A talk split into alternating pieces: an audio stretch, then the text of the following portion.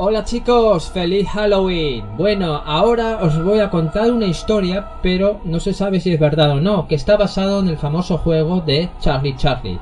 Así que la gente llama a esta historia el juego de Charlie Charlie. Que os guste.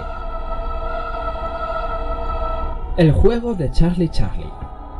Ana y Laura estaban solas en la habitación. Sus padres habían acordado que se quedarían a dormir juntas. Estaban muy ilusionadas, pues con diez años ninguna había quedado todavía en casa de la otra para dormir. Así que era algo muy especial. El padre de Ana se había ido a recoger las pizzas en la pizzería de la calle de su casa, y la madre estaba en la cocina preparando algo para acompañar en la cena. Ana y Laura habían oído en la clase el juego de Charlie Charlie. Unas amigas decían que sus hermanas mayores lo habían probado y que era todo verdad. En teoría servía para comunicarse con los espíritus y era realmente sencillo. Solo había que escribir en un papel una cruz. En los cuadrados que aparecerían debía escribirse dos veces sí y dos veces no. Para comenzar el juego se ponían dos lápices, uno encima del otro, en las líneas de la cruz, y luego simplemente se hacían las preguntas. Las dos lo tenían todo preparado y formularon la primera pregunta. ¿Hay alguien con nosotras?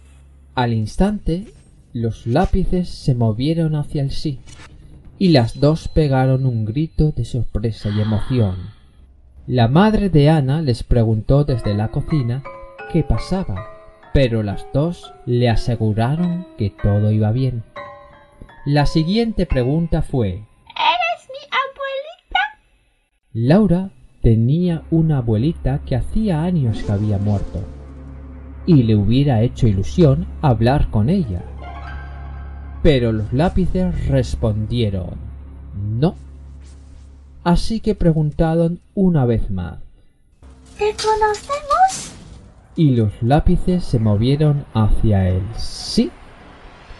Las dos volvieron a gritar y salieron corriendo de la habitación para contar todo lo sucedido a su madre.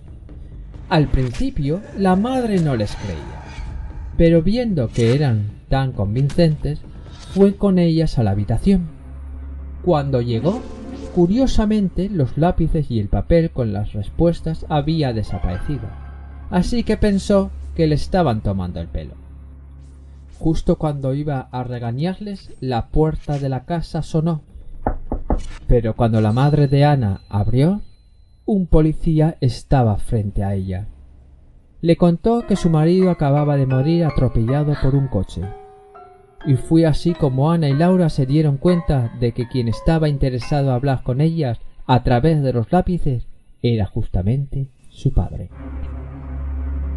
Esto es todo por hoy. Disfrutad de este día. Ah, y feliz día de los muertos mañana.